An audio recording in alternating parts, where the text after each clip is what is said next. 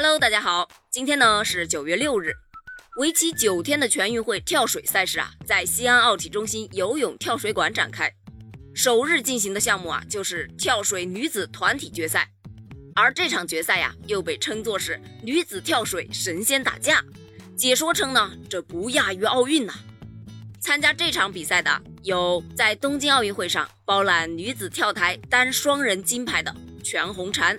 陈芋汐和张佳琪这三位啊，被人们亲切地称为国家跳水队三小只的北上广组合，完成了他们在本届全运会上的亮相。从东京归来啊，到隔离结束，三小只啊，仅仅在各自所属的省市队啊待了短短的三天。全红婵甚至都没来得及赶回家去见一见父母，就又来到了西安。这一次啊，三人各自为家乡的荣誉同场竞技。从首日团体比赛的发挥来看呢，三小只的状态呀都还不错，各自都发挥出了应有的水平。在女子团体十米跳台决赛当中呢，东京奥运会冠军全红婵是第六位出场。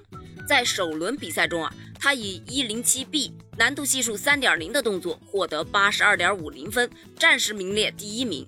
而就是这第一跳，立马就奔上了热搜，水花消失术再现，网友就纷纷表示啊。刚刚有人跳水了吗？好像有人跳了，就是没看到水花啊。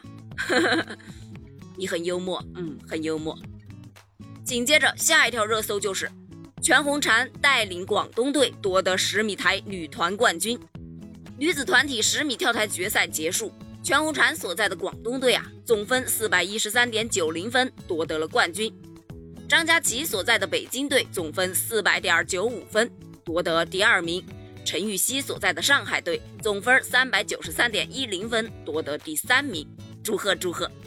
网友就笑称啊，这是一群世界冠军在争一个全国冠军啊，厉害了！全红婵小妹妹一出场就是王炸呀，非常期待他们三小只接下来的比赛哦！全运会加油！